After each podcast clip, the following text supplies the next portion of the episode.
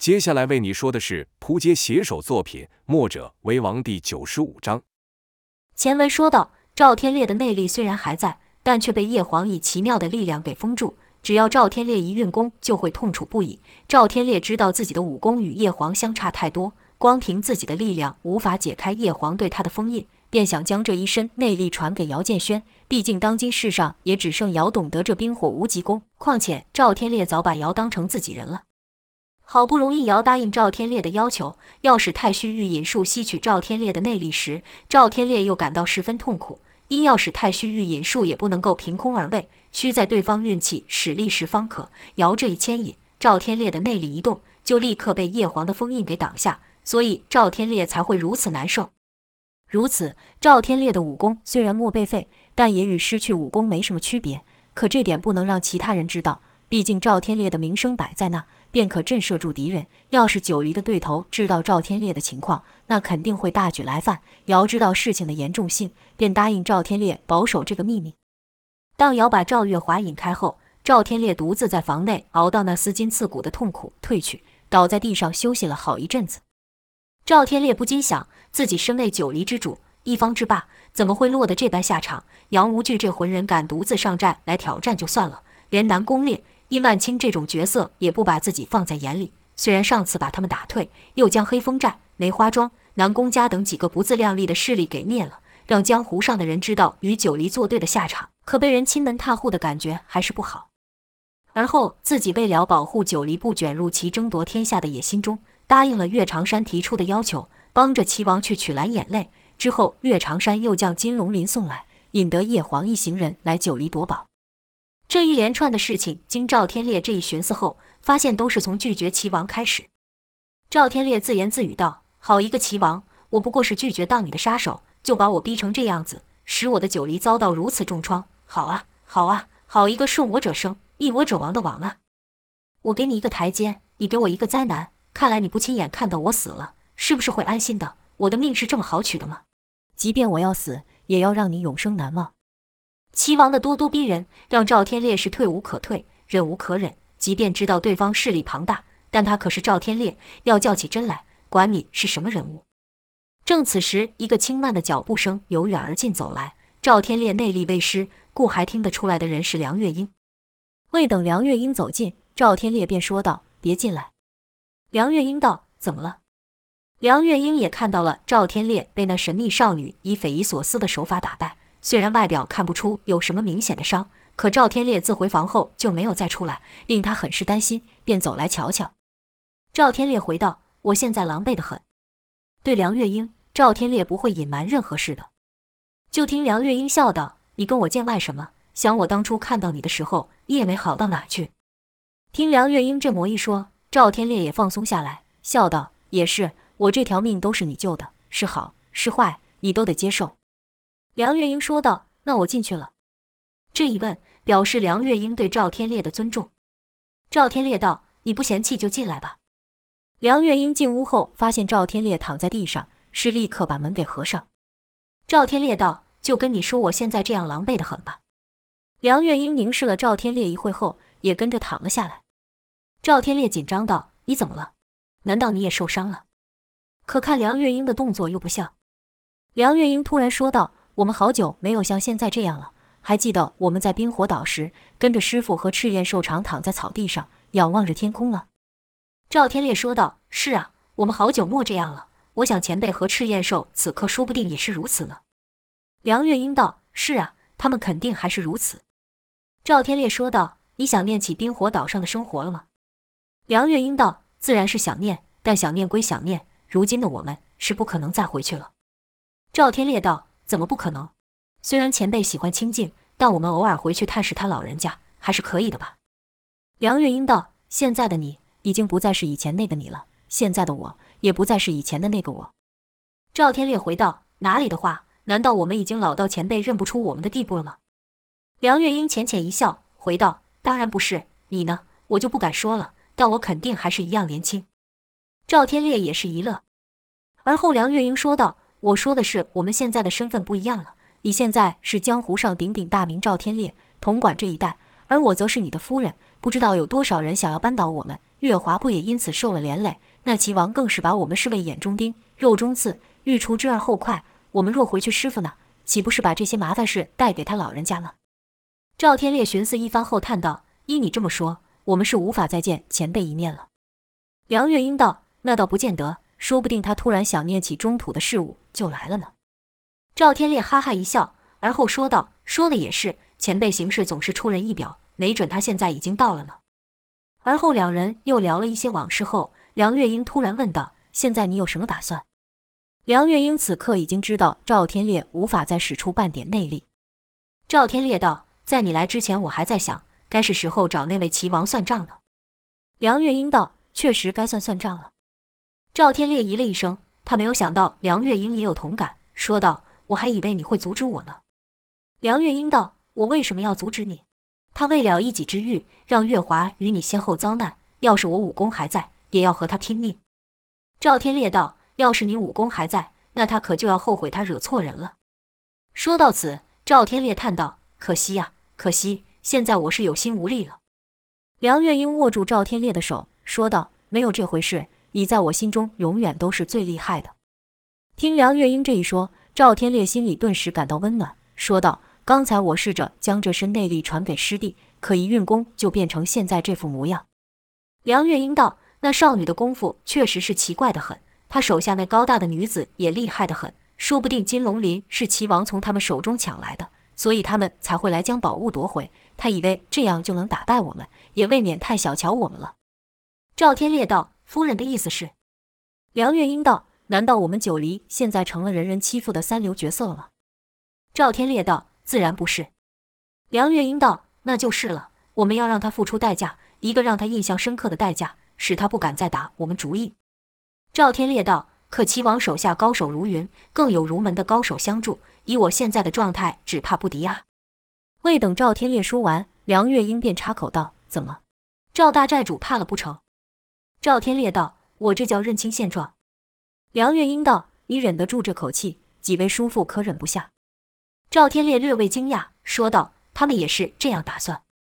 梁月英道：“当然，你是他们最敬重的人，他们见你如此，怎么可能吞得下这口气？把你打败了，就等于把他们都给打败了。几位叔自然要替你讨回来。”赵天烈听完了后，不禁感叹道：“常言说，大难临头各自飞，但几位却待我如此。”我赵天烈有夫人与几位兄弟如此，夫复何求啊？梁月英道：“你不知道你有多么重要，你想倒下休息，我们可不允许，齐王也不会允许。”赵天烈哼了一声，说道：“他还想如何？”梁月英道：“此刻他肯定派人到处打探你的情况吧？”赵天烈说道：“我看是想确认我死透了没有吧？”梁月英道：“你想，你要这么若无其事地站出去，那还不把他们都给镇住？”赵天烈道：“行啊。”没想到我赵天烈还有这点用处。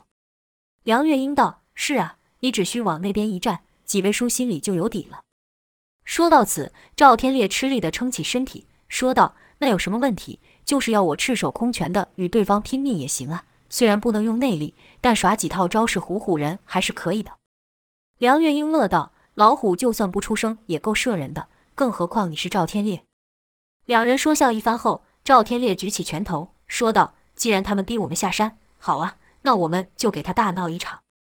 梁月英看赵天烈这样，忍不住一笑。赵天烈问道：“你笑什么？”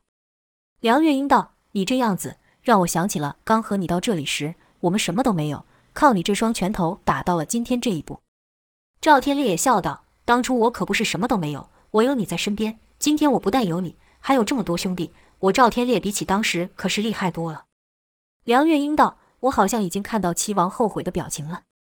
赵天烈道：“他确实该后悔。”接近黄昏的时候，有寨兵骑着快马进寨，才刚跑到前寨，前面突然冲出一只小花猫，而后一个巨大的黑影窜出，将马硬生生的给拉住。那马嘶呜呜叫了几声，前蹄突然立起，将马上的寨兵都给掀了下来。那寨兵倒地后吓一大跳，惊道：“你你是什么东西？”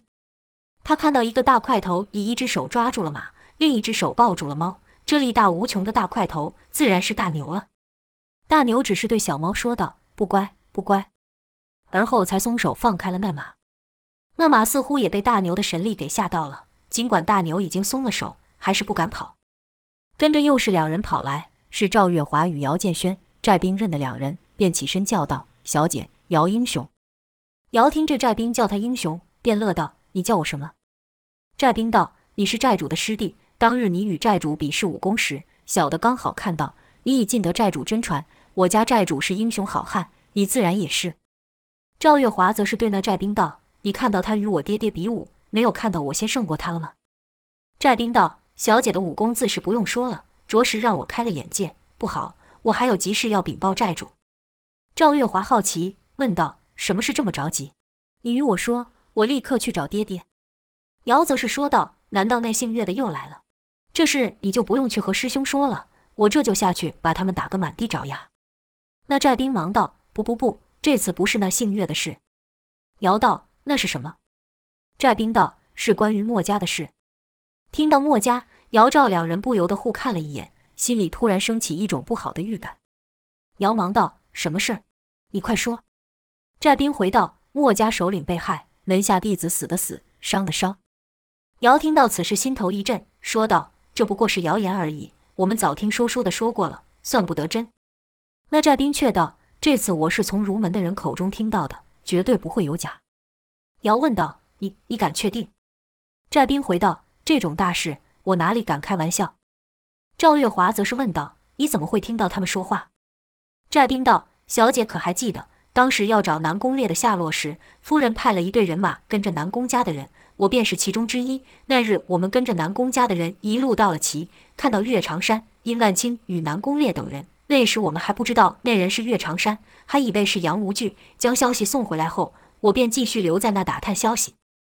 一日晚上。”先是听到吵闹之声，而后是兵器交击声，我便循声去查看，看到动手的是儒门的人与岳长山等江湖人士。赵月华就奇怪了，说道：“他们不是都在齐王的手下做事吗？怎么吵起来了？”那寨兵道：“是啊，我也是奇怪，但他们打得可厉害了。岳长山身边有好些人，武功也不简单，可都奈何不了儒门那六个人。打斗中就听儒门的人说道：‘我们要想败他，自然能败，谁要你们插手？’”我们答应过他们那晚不动手的。岳长山那边的人却回道：“我们只管杀人，你们怎么约定，可与我们无干。”儒门的人好似和墨家的人有什么约定，但岳长山手下的人却没有遵守。姚听到岳长山提到了杀人，便问道：“杀什么人？难道他们将墨家的首领给害了？”寨兵道：“岳长山说，不只是墨家首领，连跟随他的六名弟子都给杀了。”姚不禁在脑中数道：“六人，是哪六人？”他脑中浮现了胡安、王离、栾素等人的名字，数着数着，姚心里愈来愈凉，因为他知道童风肯定在其中，忍不住问道：“你还听到了什么？”寨兵回道：“由于他们武功都很厉害，我不敢太过靠近。打斗中断断续续的听到儒家的人说什么‘君子一言，驷马难追’，你们要对他们出手也可以，但为何要冒充我们？”岳长山冷笑道：“怎么？我们帮大王除掉了心头之患，你们好像不是很高兴？他们是敌人。”对敌人可不需要讲信用。听到此，姚与赵月华同时骂道：“卑鄙小人！”寨兵又说：“对了，打到一半的时候，我看到殷万清也在其中。”姚、赵两人在这世上最恨的人就是这个殷万清了。赵月华恨恨道：“那条臭蛇最好给我活久一点，别在我亲手宰他之前死去了。”寨兵继续说道：“那殷万清说话最大声，好像很得意的样子，所以我听得很清楚。”姚问道：“他说什么了？”寨兵道：“他说他亲手解决了两个小子。”姚脑袋突然嗡的一声响，喃喃道：“两个小子，那臭蛇说的是，难道是他们俩吗？”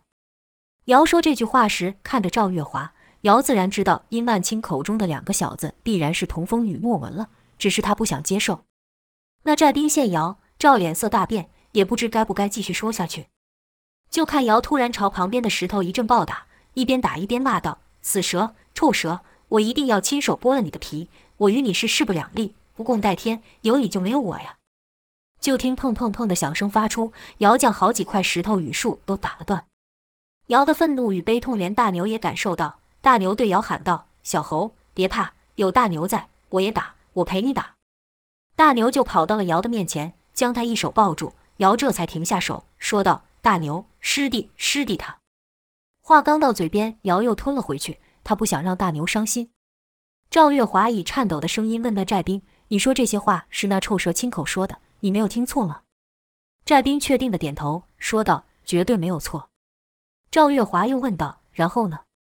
寨兵回道：“然后有一辆马车过来，两方一线的马车就都停了手。”赵月华道：“你快将这事报给爹爹知道，我们随后就赶过去。”寨兵应了一声后事立刻奔去。赵月华则是朝姚走去，说道：“说不定这只是那条臭蛇乱说的。”姚道：“那家伙阴险毒辣，什么事都做得出来，我担心师弟真的遭到他的毒手。”赵月华自己也吃过殷万清的苦头。知道殷万清的厉害，尤其是他学会了寒冰劲后，功力更是突飞猛进。说不定殷万清真能把童风他们给害了。姚后悔道：“都怪我，都怪我！要不是我帮那臭蛇练成了寒冰劲，他肯定不是师弟的对手。那日他说他手上的鲜血都要算我一份，那我岂非是害了师弟？”赵月华打断姚的话，说道：“他自己做的事怎能算在你头上？再说你的内伤已经好了，可以使那吸人内力的功夫了。”姚道。对对对，当日他逼我们助他练功，下次我就把那份功力给收回来。赵月华接着道：“我们得好好的跟他算账。”大牛听到姚赵两人一直说蛇，便问道：“什么蛇？哪里有蛇？蛇很狡猾的，都躲在阴暗的地方偷咬人，坏得很。”姚道：“大牛说的不错，所以我们要把那条坏蛇给除掉，免得他再害人。”大牛道：“大牛可以拿石头砸他。”没有多久。寨内传出了低沉的呜呜声响，姚不解问道：“这声音是什么意思？是敌人来犯了？”赵月华道：“不是，是召集的声音，肯定是爹爹。”姚道：“那我们赶快去听听师兄要说些什么。”如此，姚赵与大牛就朝寨内跑去。在寨内的一处大空地，赵天烈与梁月英站在正中央。此刻的赵天烈已穿上了龙纹战甲，看起来还是那样威风凛凛，好像没事一般。费斯。李密、公孙仇跟卢也平也是手拿兵器，分站在他们左右，而后是叶流星与林远流等其他大小山寨与门派的首领。这些首领一听到九黎有难，便立刻赶来相助。算一算，来了好几十人，且带着都是最得力的好手。除此之外，许多九黎上的居民也来了，挤满了人。当姚与赵月华走近时，旁人便自动让出一条路让他们过去。两人就这样穿过人群，来到了赵天烈的身边。这时正值夕阳西落，夜色升起，好些寨兵便将火把点了起来，举在手上。姚看这阵仗如此之大，便不由自主地跟着紧张起来，不知道赵天烈要与众人说什么。姚心想：难道师兄要对他们说他武功被封印的事情了？不可能，他既然要我替他守住这秘密，怎么会突然想与大家说呢？还是与刚刚那寨兵所说的事情有关？不止姚在胡思乱想，这场面赵月华也是第一次见到。平时议事。顶多就是梁月英与公孙仇、费斯等几个九黎重要的人参与而已。可这次赵天烈却将九黎的居民都叫上了。赵月华觉得奇怪，就朝公孙仇看去，见公孙仇的神情是一脸严肃，和平常完全不同。每个人的目光都聚集在赵天烈的身上，就看赵天烈向众人一一抱拳，而后说道：“各位好兄弟，天烈将各位找来是有一件事情要与各位说。”赵天烈虽然无法提气运功。但内力仍在，说起来仍是那么洪亮，每一个字都清清楚楚地传到众人的耳中，众人也都屏气凝神地听着。赵天烈续道：“我们要下山了。”赵天烈说完这话后，就没有再说下去。就看场中先是一片安静，而后有人小声议论起来，说道：“寨主刚才是说下山了？下山去哪？”另一问道：“是我们全部要走吗？”旁有一人说道：“那不就是迁寨了？那我种的菜跟养的鸡要怎么办？”很快的，议论的声音就变大了起来。突然有人喊道：“债主去了，我们就跟着去了。”说话的是一位九黎居民。那人这一喊，便有人跟着附和：“对，债主去哪，我们就去了。上山下海，我们都愿意跟着你。”听到此，赵天烈是心头一暖。就听赵天烈说：“可惜这次不能带上各位了。”赵天烈话刚说完，就有人问道：“为什么呢？难道债主嫌弃我们了，觉得我们是拖累？”赵天烈摇了摇头，说道：“绝对没有这回事。我们之所以离开，就是为了大家的安全。”有人喊道：“虽然我们不会武功，但我们也不会害怕。不论敌人有多么厉害，我们都敢与债主一起作战，把他们赶回去。”说到此，居民们就想到了上次杨无惧领人攻打九黎之事。那时赵天烈等人都中了毒，使不上力。面对武功高强的乌鸦刺客，这些山民真的是一点也不怕，同心协力将他们给打退。赵天烈说：“我知道各位都是勇敢的九黎人，上次的难关就是靠着各位出力才度过的。只是这次不一样。我问你们，我们九黎能够忍受对方一而再、再而三的挑衅吗？”众人齐声大喊：“当然不行！”赵天烈道：“我们此番下山，就是要让对手知道我们不是好惹的。我们要让我们的敌人从此不敢上九黎一步。”不敢再靠近九黎一步，让他以后听到我们九黎的名号，就吓得躲得远远的。赵天烈话说得豪迈，众人也跟着呐喊，说道：“没错，让他们知道我们不是好惹的，让他们付出代价。”也有人问道：“寨主所说的敌人到底是谁？”此话一出，众人瞬间安静了下来，都想知道这个问题。就听赵天烈缓缓地说道：“是齐王。”顿时，场中众人陷入了一阵沉默，好些人心里还想：齐王。是那个齐国的大王吗？寨主是不是说错了？赵天烈续道：“齐王的目标是我们，所以才三番五次的派人前来。如果我们继续待在这里，早晚会连累到各位。”这次赵天烈说得清清楚楚，居民听到对手是如此强大的人物，信心顿时消去不少。有人担心问道：“你们走后，他们又来，我们该怎么办？”赵天烈道：“我们下山就是要去处理这件事，卢兄也已经部署好了一切。”大家可以放心。尽管赵天烈如此说，但居民们还是不放心。正如梁月英所说的，赵天烈的存在给居民莫大的信心。没有什么比得上赵天烈在寨里更重要，尤其是在听到这次的对手是强大的齐王。有居民就说道：“寨主，我们需要你，你不能走。当初是你把我们从那些坏人手中救出的，是你建立起了九黎，让我们能在这里好好生活。你这一走，我们会不会又回到之前的生活？”听这人这么一说，好些人就想起了杨无惧统治九黎时的情形，他们被赶了下山，成了难民，年轻女子与男丁的下场更是凄惨。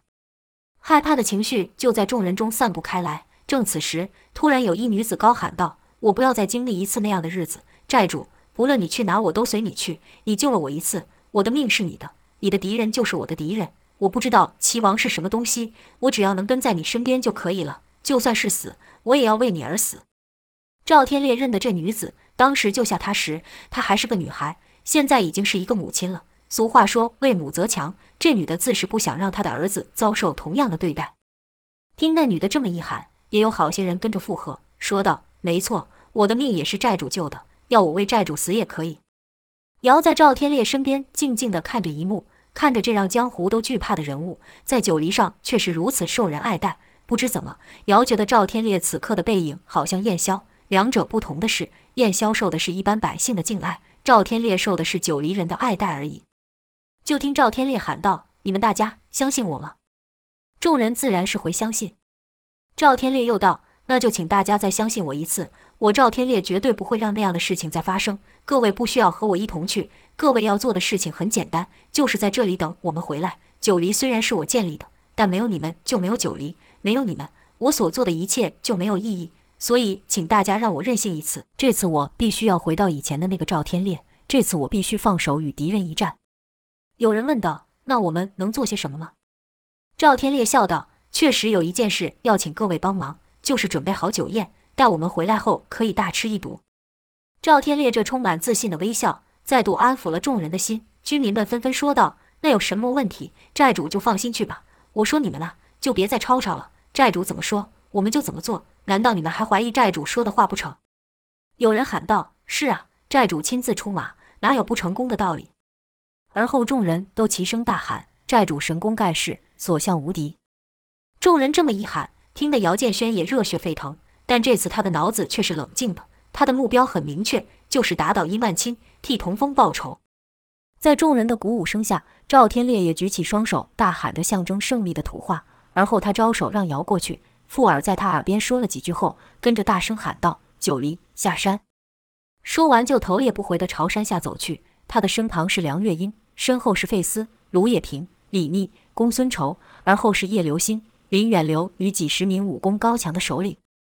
当居民想跟上去时，在他们面前突然出现一道火焰，如龙般直冲天际，而后是又有一条冰龙从后头跟了上去。冰火二龙这一交汇，就变成了白色的蒸汽。当蒸汽散去时，赵天烈等人已经不见了。赵天烈带着九黎好手下山找齐王算账一事，暂且不提。时间拉回到九黎之战前，江满红因被北陵家古怪的森林给困住，找不到进北林家的方法，因而遇上了叶黄与秦鹿。叶黄赐给他强大的力量，江满红才敢与赵天烈一战。当时说到，当江满红离开那座古怪的森林时，南宫烈与西门锦、东郭醉却顺利地进入了森林，并找到了通往北林家的路。却说西门锦和东郭醉为何会与南宫烈出现在此？原来自从南宫止被江满红给打得重伤致死后，两老就感到了强大的危机感，都认为若再持续守着自己的一亩三分地，迟早会步入南宫止的后尘。正所谓人在江湖，身不由己。他们虽然想要退隐江湖，但其实凭借着从前武林四大世家的名声，依旧插手不少江湖事。而江湖本来就是强者生、弱者泰的世界，一切都凭实力说话。没有中间地带，没落与守旧，只有被淘汰一途。眼前的南宫止就是活生生的例子。南宫止的死带给西门锦与东郭最巨大的冲击。想当初他们四大世家称霸武林的时候，九黎都还不知道在哪里呢。可如今自己连赵天烈的手下都赢不了，这武林四大世家的招牌等于是彻底砸了。除非他们能再度证明自己的实力，但他们知道，凭现在的武功，要再度与武林称雄。重新擦亮四大世家的名号是不可能了。他们最后的希望，便是当时由四大世家合力撰写的武功——四象归元功。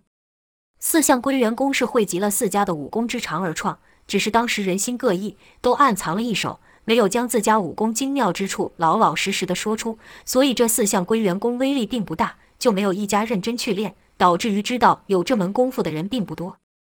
但此时情况有变，西门锦与东郭最心想。要能与九黎在江湖上一争雌雄，凭自己的武功是办不到的。这才又想起了这四象归元功。待南宫烈回来后，东郭醉便将此事告知南宫烈。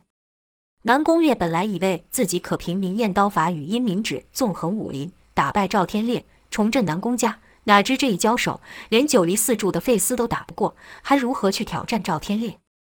尤其是在随着杨无惧等人去攻打九黎时。亲眼看到赵天烈的绝世武功，更让他彻底死了心。知道就算将南宫家的武功练到绝顶，也不会是赵天烈的对手。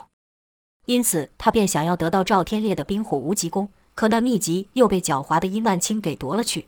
而后两人虽然在棋碰了面，可此时的殷万清功力大进，根本不把南宫烈放在眼里。两人明争暗斗了数次，南宫烈都落于下风。想当初是他指使殷万清。现在却是殷万清对着他指手画脚，这让心高气傲的他如何能忍？如今听到西门锦与东郭醉提到四象归元功时，南宫烈便问：“居然还有这武功？我怎从没有听爹提起过？”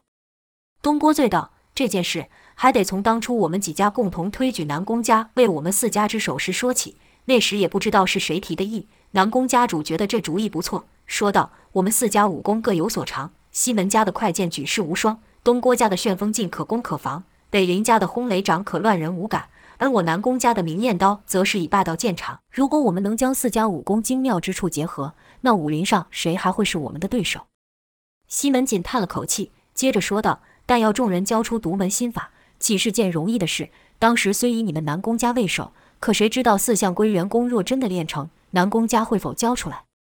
南宫烈一边听一边想：若这门武功真能结合四家之长，我南宫家自然不会交出，如此就可以一直为武林之首。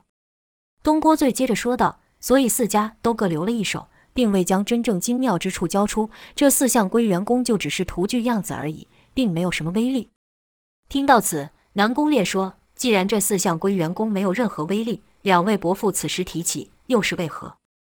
东郭醉道：“我们想助你练成这四项归元功。”南宫烈冷笑道。你刚才才说各家都不愿交出真正精妙的武功，现在又说要助我练这四项归元功，不是前后矛盾，自打嘴巴吗？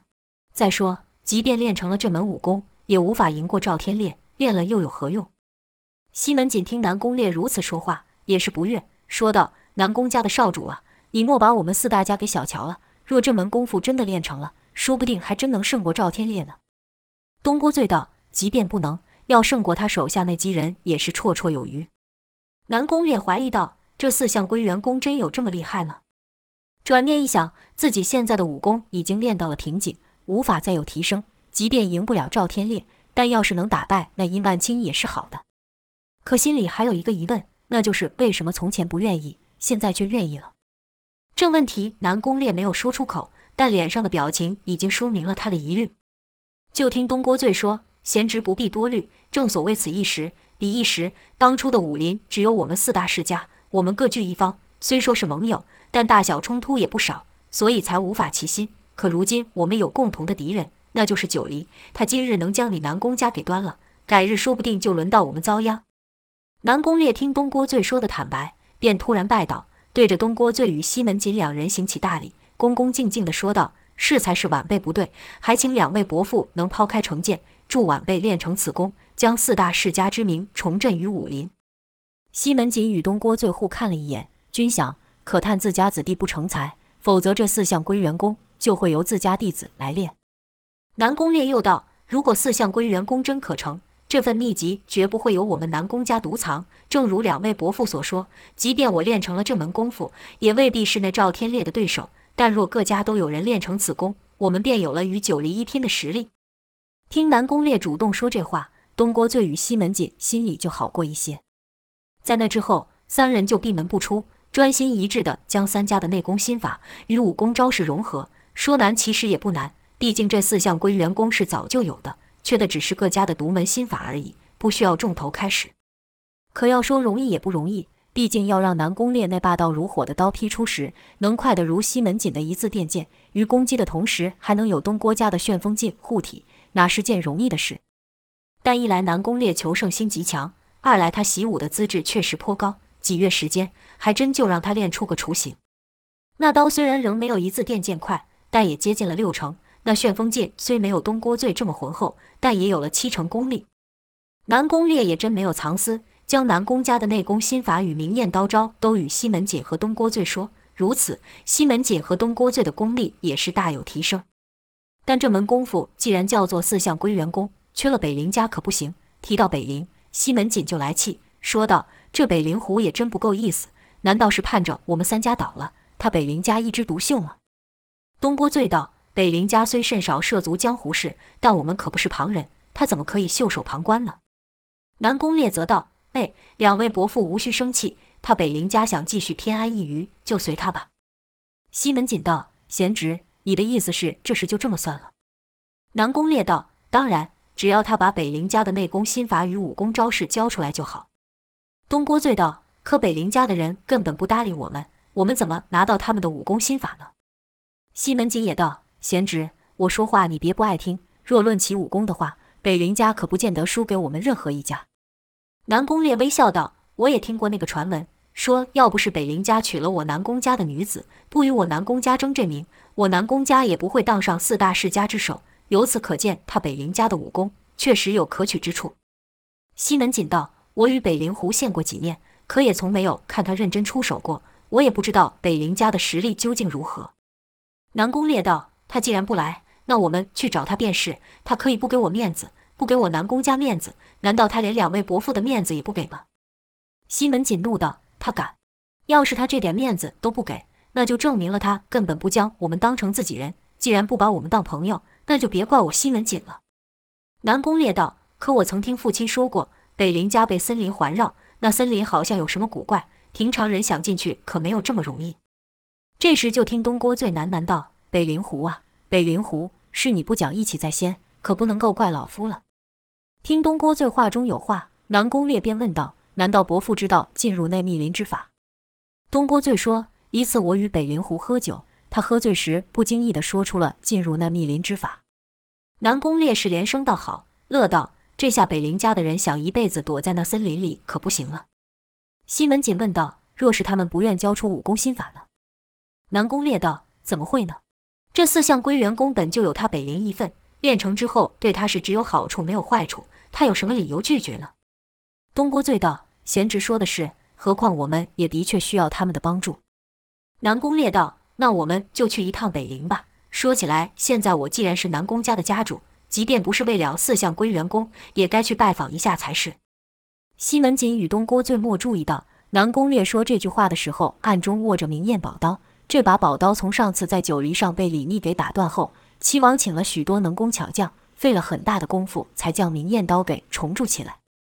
南宫烈始终将明艳刀视为南宫家的象征。当明艳刀断时，南宫烈着实灰心了一阵子。齐王拿出了好些比明艳刀更为锋利的宝剑，要赐予南宫烈，可南宫烈只是婉拒。如此，齐王才找人将此刀重铸起来。南宫烈看到此刀后，果然恢复了精神。此时的明艳刀与之前比起来，光芒更盛，也更为锋利，就像南宫烈执掌下的南宫家一样。南宫烈丝毫没有拖延，隔日便和西门锦与东郭醉骑着快马朝北林家赶去。数日后，南宫烈、西门锦与东郭醉等三人终于来到了包围北林家的那片密林。原本南宫烈还想象着传说中能迷惑人感官的森林有多么特别，是树木都高耸入云，还是如何？可现在一看，不过是较寻常树木粗了一些而已，甚是失望。南宫烈边走边说道：“这林子到底有什么古怪的，能让将人拒于林外？”东郭醉道：“你可别小瞧这些林子，要是不得其法乱走的话。”转过一圈后，你就不知道方向了。刚走进林时，还没发现有什么，可愈是往里进，树木长得愈是古怪，有些是往横长的，有些是往地上长的。且由于积雪的关系，举目所望都是白茫茫的一片。但就算如此，南宫烈也不觉得如何。走着走着，西门锦脚下突然被什么东西给勾到，反射性的就挥剑削去，只听当的一声响，似打到了一个铁器。西门锦弯腰查看。发现刚才勾住他的，居然是一根碗口粗的铁棍，只是一个这铁棍也被白雪给覆盖，所以不易被发现。西门锦道：“这好像是一件兵器。”顺着那铁棍继续拨着雪，赫然发现一个全身僵直的人被埋在雪里，只是那人早已死去多时。西门锦再一检查，说道：“这人身上没有外伤，怎么会死在这呢？奇怪，奇怪。”东郭醉道：“这人肯定是在林中迷了路。”走不出去，活生生被困死的。